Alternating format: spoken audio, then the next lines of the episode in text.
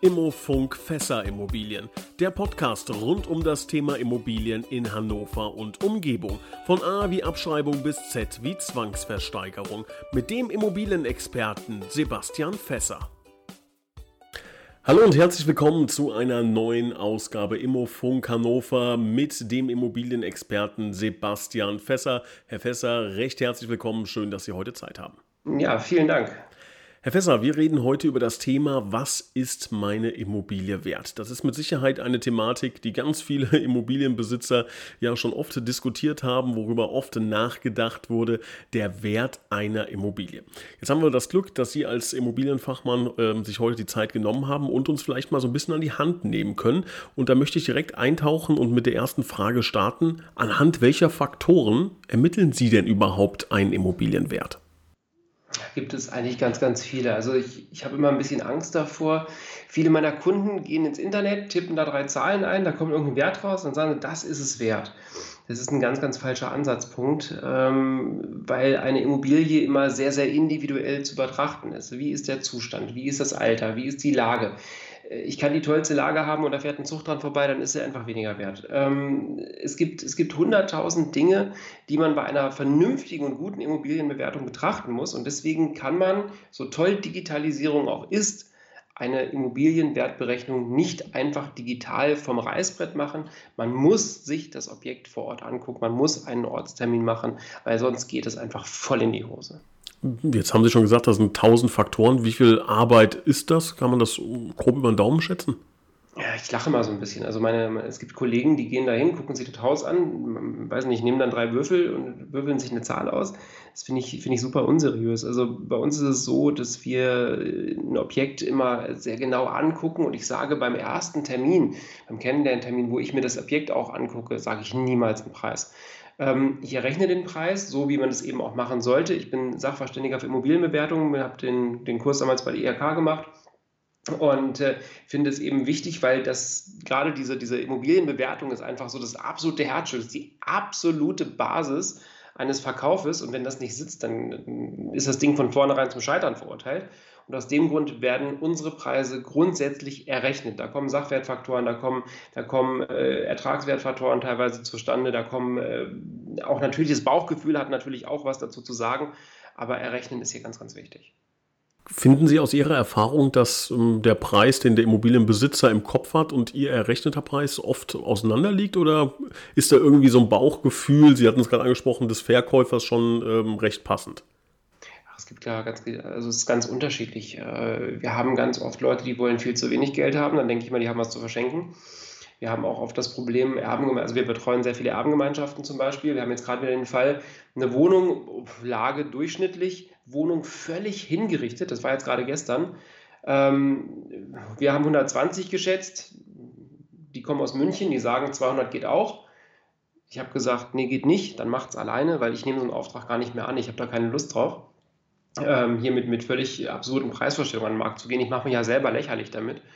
Und ähm, es ist ganz, ganz oft, dass die Leute den Wert viel zu hoch einschätzen. Es werden auch ähm, natürlich irgendwo diese, wie soll man das nennen? Äh, Opa hat das Bad 1974 mal selbst gefliest. Das ist noch gut. Das mhm. wurde ja wenig benutzt. Das ist, kann man einfach nicht mehr einrechnen. Und die sagen eben, das hat ja damals 10.000 Mark gekostet, deswegen ist es jetzt auch noch 10.000 Euro wert.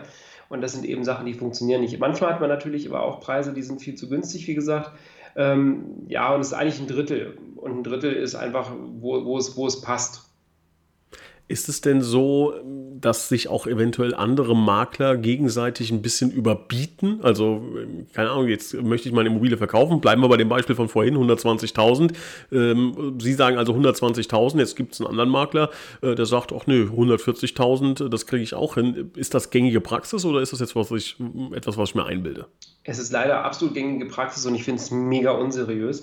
Ähm, wenn die Leute von vorher wissen, dass das Objekt nicht am Markt ist oder dass das Objekt damit am Markt nicht, nicht marktgängig ist, dann finde ich es super unseriös, hier einen Preis aufzuplustern, weil der Kunde, der, der Verkäufer, der weiß das nicht, was seine Immobilie wert ist. Und der muss das auch nicht wissen, weil dafür gibt es uns ja. Nur wenn dann irgendwie so eine, so eine Geschichte kommt nach dem Motto, ich weiß, der Fässer sagt 120, dann sage ich jetzt 140, nur um den Auftrag zu kriegen, das ist schon irgendwo so eine Art der Verzweiflung, die ich da sehe. Und ähm, wie gesagt, ich finde das, ich finde das nicht seriös. Ich, es gibt einen Kollegen, der kauft immer zu teuer ein. Und dann habe ich immer gefragt und ich sage, warum tust du das? Du wirst es doch für den Preis nicht los. Und dann lachte er mich an und sagte, du aber auch nicht, weil du hast es nicht. Und äh, wenn man so arbeiten muss, weiß ich nicht. Ist nicht mehr, also ich mag es nicht, wenn ich, wenn ich eine, eine Kundenbeziehung auf einer Lüge schon aufbaue. Finde mhm. ich armselig. Ja, bin ich äh, völlig bei Ihnen, völlig d'accord. Ähm, jetzt gibt es da so ein paar Wörter, die immer rumgeistern, die man schon mal gehört hat, zum Beispiel Bodenrichtwert. Was, was ist denn das eigentlich genau? Der Bodenrichtwert ist ein Wert, der vom Gutachterausschuss, äh, Gutachterausschuss schwieriges Wort, ähm, festgelegt worden ist für einen Quadratmeter eines äh, Richtwertgrundstückes. Wie groß das ist, steht dann wieder in der Karte drin. Und ähm, da kann ich eben sehen, was kostet mich ein Quadratmeter. Und wenn mein, also jetzt zum Beispiel hier in Hannover ist in der Regel immer so ein 500 Quadratmeter Grundstück als Richtwert angesetzt.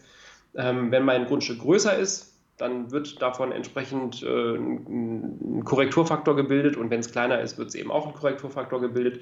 Und äh, so kommt man eben auf einen ungefähren Wert seines Quadratmeters unbebautes Grundstück. Kann ich das auch sehen oder kann das nur jemand, der irgendwie Zugänge hat oder jetzt Immobilienmakler ist? Äh, also in Hannover geht es so, Sie können sich das entsprechend äh, ziehen auf den, auf den äh, Karten des Gutachterausschusses. Ähm, ich weiß gar nicht, was es kostet. Also wir haben ja so, einen Dauerzugang hier, deswegen, ich glaube, man kann das auch einzeln buchen für 10 Euro oder sowas. Man muss es aber auch lesen können. Ach so, das ist ein bisschen komplizierter dann, ja? Das ja, also es geht. Also diese Koeffizien, äh, die Koeffizienten muss man, muss man ziehen können. Ist auch nicht ganz so schwer, aber die meisten verstehen es eben nicht. Und ähm, ich sag mal, dafür gibt es uns ja. Also das ist für eine, für eine vernünftige Wertermittlung ist es natürlich klar, dass ich mir diese Bodenrichtwertkarte angucke. Jetzt muss ich ja nochmal fragen, jetzt wenn wir schon den Experten hier an der Strippe haben sozusagen, jetzt haben wir einen Wert. Jetzt kommt ein Wert raus und der ist über Stunden Arbeit und Erfahrung etc. Ähm, ja, runtergebrochen und der sagt 200.000 Euro. Ist das auch der Preis, mit, also ist das auch der Preis, mit dem ich rausgehe? Wie würden Sie das als Immobilienmakler empfehlen? Das kommt immer drauf an. Ich sagte wir eingangs, wir haben hier tausend Faktoren die man mit einem Wert schlecht abbilden kann. Wir hatten letztens das, ähm, den Fall, wir hatten einen Bungalow und der, der war sehr individuell. Weil die Leute, die den gebaut haben, haben gesagt, wir sind ein Pärchen, wir kriegen keine Kinder, weil wir sind irgendwie schon, was weiß ich, Ü70. Deswegen ist uns ganz wichtig, wir brauchen ein ganz, ganz großes Wohnzimmer. Und eigentlich brauchen wir unser Kinderzimmer nur mit fünf Quadratmetern. Das ist erstmal für die total super gewesen. Das Problem ist nur, wenn ich das jetzt verkaufe, ich habe ja natürlich einen Wert errechnet, dann komme ich mit einem 5 Quadratmeter Kinderzimmer natürlich nicht so richtig weit, weil kauft ja auch wieder dann nur ein sehr eingeschränkter Käuferkreis. Das heißt, in so einem Fall muss man schon wieder ein Stück nach unten gehen. Manchmal hat man aber auch Dinge, da ist der Markt so brisant, sage ich mal, da ist der, der Gutachterwert immer so ein bisschen hinterher. Ich kriege das zum Beispiel, zum Beispiel mit in Wunsdorf, das ist ein Stadtteil hier bei Hannover. Ähm, oder eine Gemeinde bei Hannover, da ist immer die Situation, da hängst du immer hinterher. Du errechnest irgendwo 250.000 und du weißt, du kriegst aber auch 270 dafür. Und ähm, da kommt eben das, was ich meinte, der letzte Korrekturfaktor ist immer so ein bisschen trotzdem das Bauchgefühl. Aber ich kann jetzt nicht sagen, pauschal, was äh, das Wertgutachten hergibt, da schlage ich jetzt 30 Prozent drauf und gehe dann schrittweise runter. Das ist wahrscheinlich nicht nein, so eine gute Strategie. Nein. Also erstmal springe ich Ihnen fast ins Gesicht, wenn ich höre, dieses Runtergehen kann man immer noch. Ganz furchtbar. Ähm, es ist wichtig, mit einem äh, wirklich vernünftigen Wert an den Markt zu gehen, weil wenn ich zu teuer an den Markt gehe, dann steht das Ding sich tot. Oder wenn ich zu teuer an den Markt gehe und ich finde auch noch einen Dummen, und ich sage das jetzt genauso, ich finde einen Dummen, der für den Kurs auch noch kauft, dann spätestens bei der Bank fliegt der raus, weil am Ende der Beleihungswert natürlich so brachial anders ist, dass die Bank sagt, ja, kannst du kaufen, bring mal 100.000 selber mit. Mhm. Na, und das wollen wir ja auch nicht, weil die hat er meistens nicht.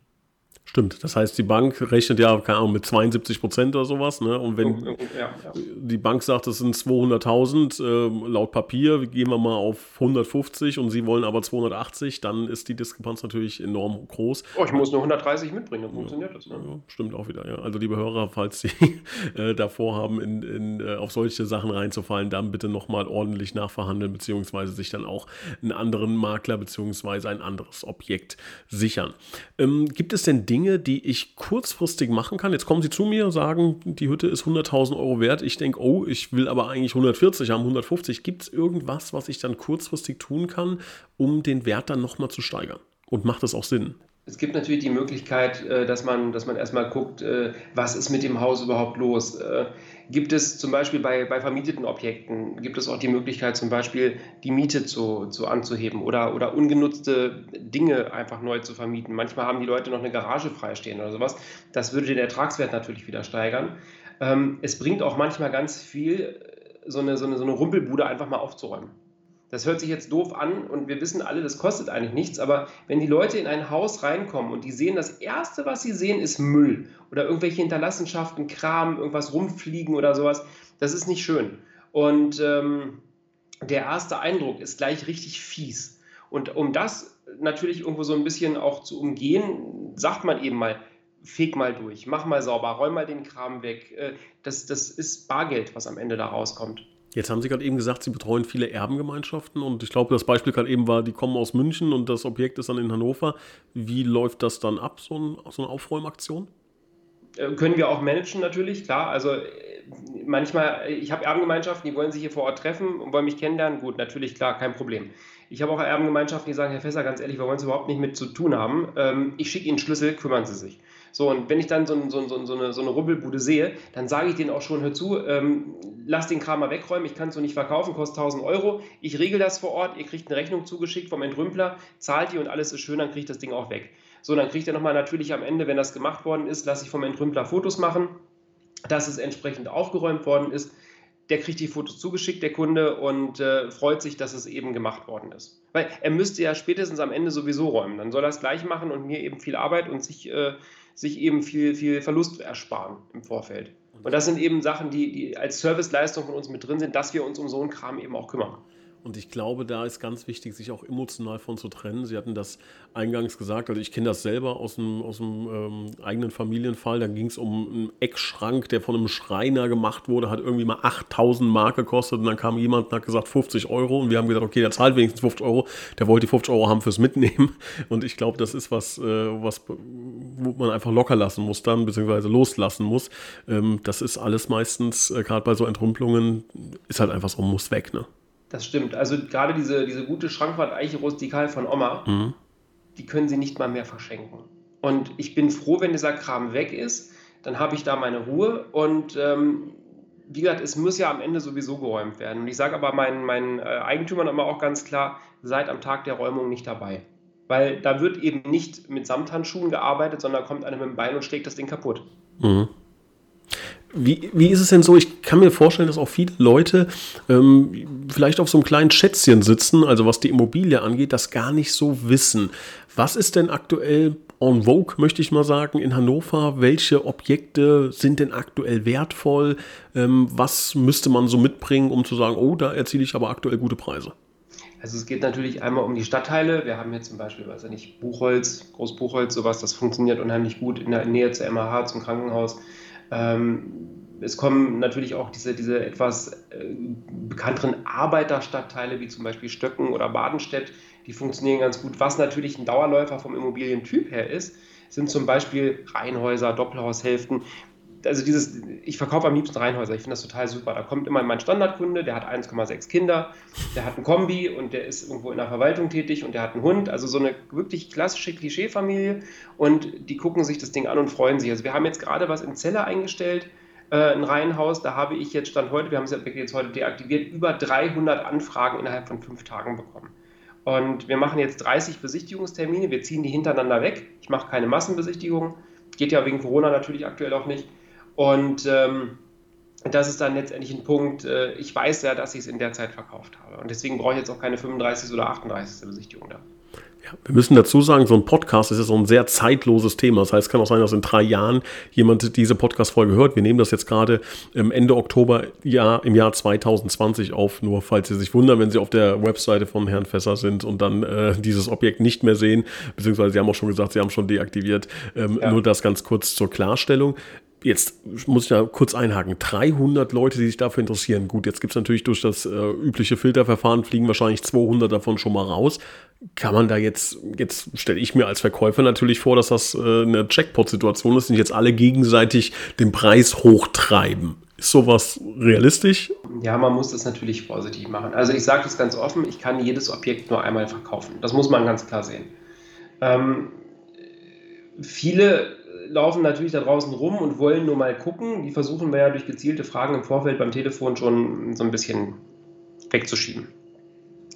Ähm, die gut vorbereiteten kommen mit einer Finanzierungsbestätigung. Das macht es uns natürlich sehr viel einfacher, weil dann weiß ich auch, du willst nicht nur, sondern du kannst auch. Ähm, wie soll ich das sagen? Ich stelle immer jedem anheim, der sieht ja, was los ist. Also wir machen das so, wir machen im halben Stundentag die, die, die Besichtigung. Ich mache um 10, 10.30 Uhr, 11, 11.30 Uhr.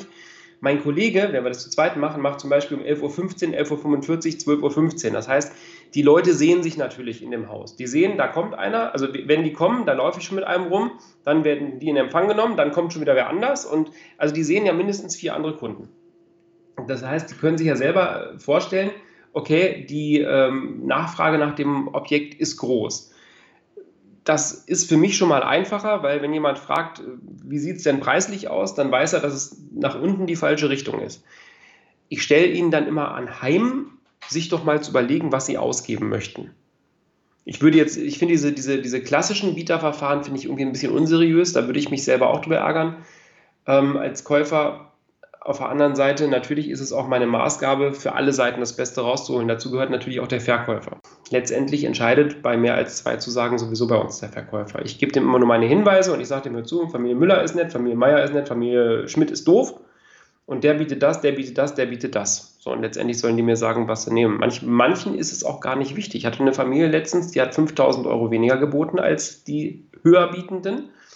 Ähm, da war für die Verkäuferin, das war auch eine Erbengemeinschaft, aber ganz wichtig, dass sie sagte, die haben Kinder und mein Vater hätte gewollt, dass Kinder in diesem Garten spielen. Und deswegen haben die den Zuschlag gekriegt.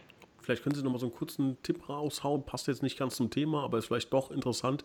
Wie kann man sich jetzt bei einem Makler, ich möchte mal so ein bisschen in äh, suffisant sagen, einschleimen? Also ich komme jetzt zum Termin. Äh, wie habe ich die Chance, irgendwie bei den 300 Leuten positiv aufzufallen? Ich hätte jetzt gesagt, bring Kekse mit. Nein, Quatsch. Also es, es fängt ja schon bei der Anfrage an. Bei uns ist es so, ich verstehe Menschen nicht, die eine Immobilie unbedingt haben wollen, wo ein mega Andrang drauf ist und mir dann keine Telefonnummer hinterlassen. Ganz ehrlich, die rufe ich gar nicht an, habe ich gar keinen Bock drauf.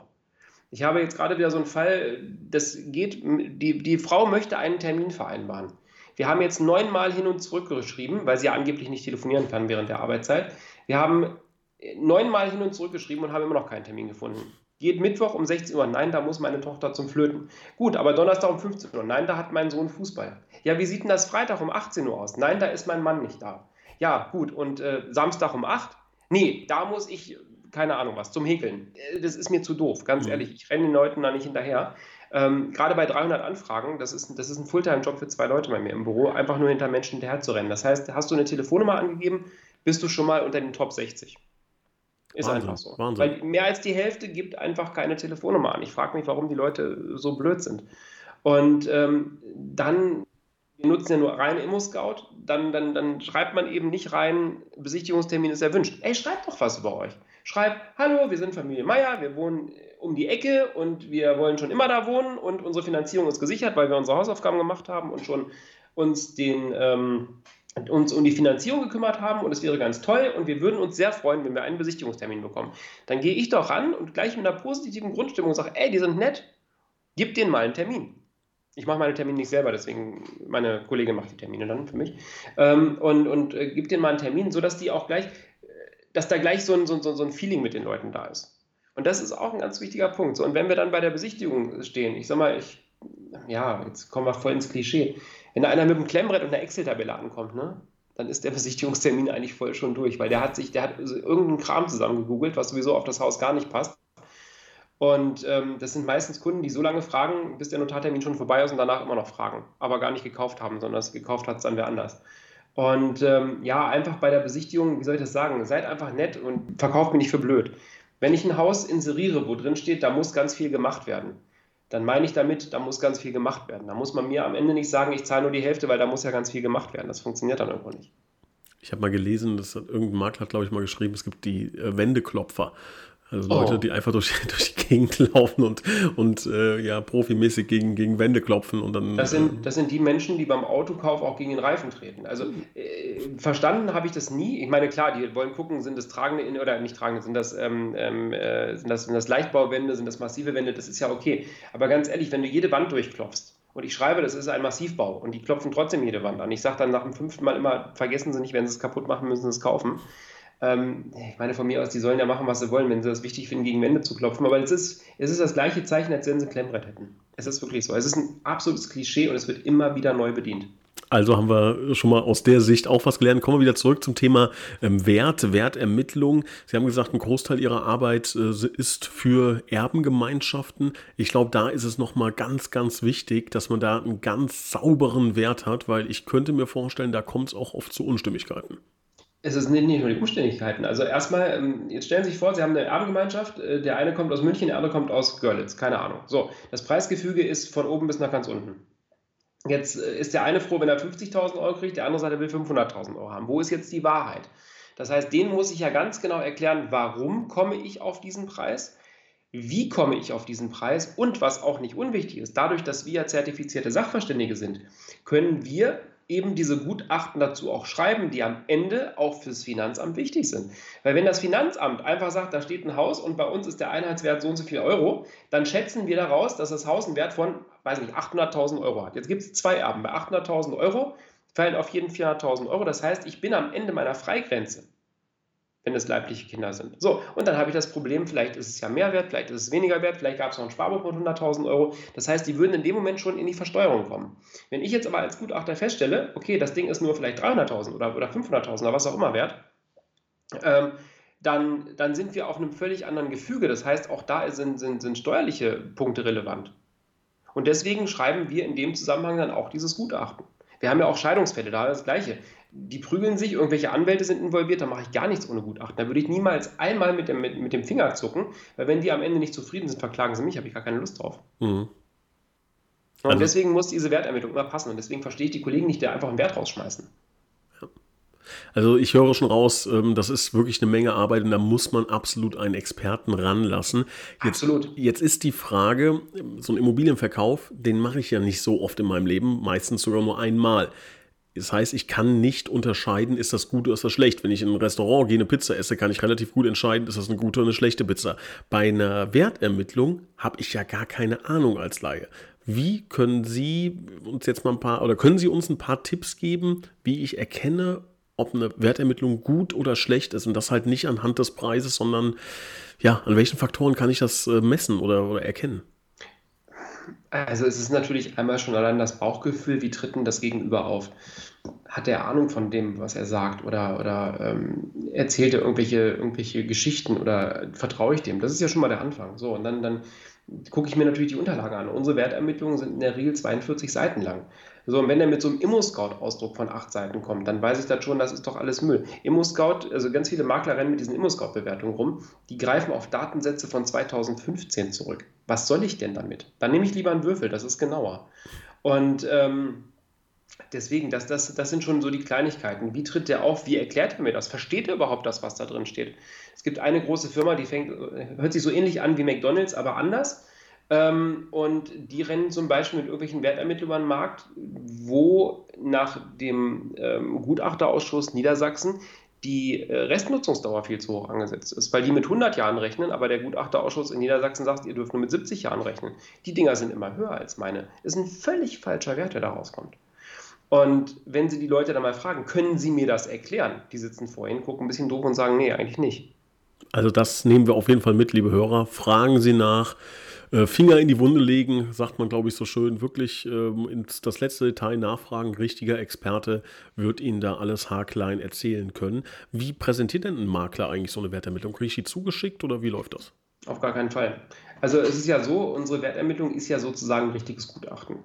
Ähm, ich sage das auch ganz offen, eine Zeit lang haben wir den Fehler gemacht und den Leuten diese Sachen zugemailt, zugeschickt oder ähnliches. Und ähm, da waren natürlich viele bei, die sagten, na gut, normalerweise, wenn ich beim Fässer einen Gutachtenauftrag gebe, kostet 1000 Euro. Ich tue einfach so, als würde ich mein Haus verkaufen, kriege ich das Ding umsonst. Mhm. Ähm, da bin ich mittlerweile mit durch. Das heißt, wir machen einen zweiten Termin, ich zeige das, äh, ich zeige das, erkläre das, kriege ich den Auftrag, bleibt das Ding liegen, kriege ich den Auftrag nicht, nehme ich das Ding wieder mit. Das heißt aber, es ist trotzdem kostenlos oder was kostet das oder was? Das habe ich jetzt nicht ganz verstanden. Das ist im, also im Rahmen der, der, des, des Verkaufes ist das, das Erstellen des Gutachtens kostenfrei. Das bedeutet aber nicht, dass wenn ich den Auftrag nicht bekomme, dass dieses Objekt, äh, dass, dass diese Wertermittlung da bleibt. Die nehme ich, wie gesagt, wieder mit. Aber es ist ja trotzdem ein gutes und faires Angebot. Ja. Es ist ja erstmal risikolos. Ne? Es Ja. ist ja erstmal so ein Ding, wenn die sagen, ich will, wenn, wenn mir einer gleich sagt, ja, Herr Fässer, ich will gar nicht verkaufen, ich will nur mal wissen, was das Ding wert ist. Ja, sorry. Ich will auch nur noch mal ein Brötchen essen. Habe ich letztens beim Bäcker auch gefragt. Ich habe nur mal ein bisschen Hunger, darf ich mal ein Brötchen essen? Ich will aber nicht bezahlen. Hat er mir auch nicht gegeben. Fand ich blöd irgendwie. Macht Sinn, ja. Ja, deswegen, also letztendlich, wenn die Leute, also ich sage Ihnen immer, Sie können, die, Sie können eine Gutachten kaufen, es kostet 1000 Euro. Oder Sie geben mir das Objekt zum Verkauf. Ich sage Ihnen, was es wert ist, aber ich lasse es nicht da. Das Beste, was wir mal hatten, da haben wir eine Wertermittlung gemacht. Äh, Das war mein Kollege, der, also mein, hier mein Mitarbeiter. Der hat eine Wertermittlung gemacht für ein Objekt. So, und dann, dann rief mich eine Freundin an und sagte: Mensch, Sebastian, eine Frage. äh, Wir wollen jetzt ein Haus kaufen. Kannst du da mal kommen? Bin ich da hingefahren, habe mir das Ding angeguckt, sage, hm, hm, hm, preislich, ja, wie kommen Sie auf den Wert? Da drückt er mir, weil er nicht wusste, wer ich bin, drückt mir der Makler das Gutachten, der Makler von der Postbank, drückt mir das Gutachten von meinem Mitarbeiter Thomas in die Hand. Da sage ich, ey, seid ihr bekloppt oder was? Was ist denn hier los? Wir haben den Auftrag nicht gekriegt und der Vogel rennt mit unserem Gutachten rum oder was?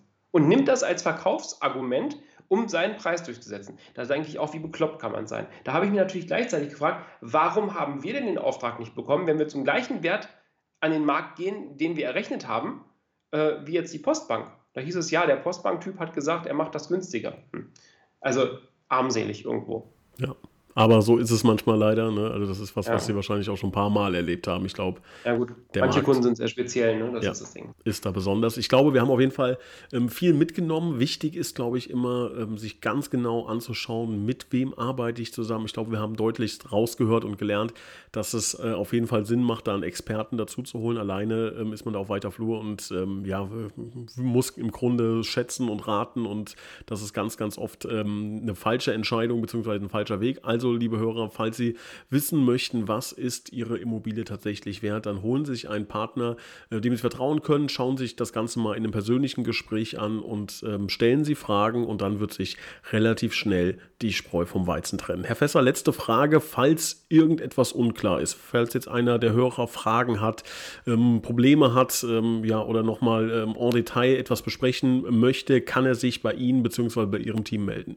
Selbstverständlich. Also wir sind entweder telefonisch erreichbar hier in Hannover unter 0511 165 90 40 oder man geht einfach auf unsere Internet und Internetseite www.fässer.de und äh, entweder suchen sich da ihren Lieblingsmitarbeiter raus, die stehen alle mit ihren eigenen Durchfallen drauf oder schreiben die an oder sie kontaktieren uns, kommen vorbei. Also es gibt tausend Möglichkeiten, uns zu erreichen. Wir sind immer für Sie da.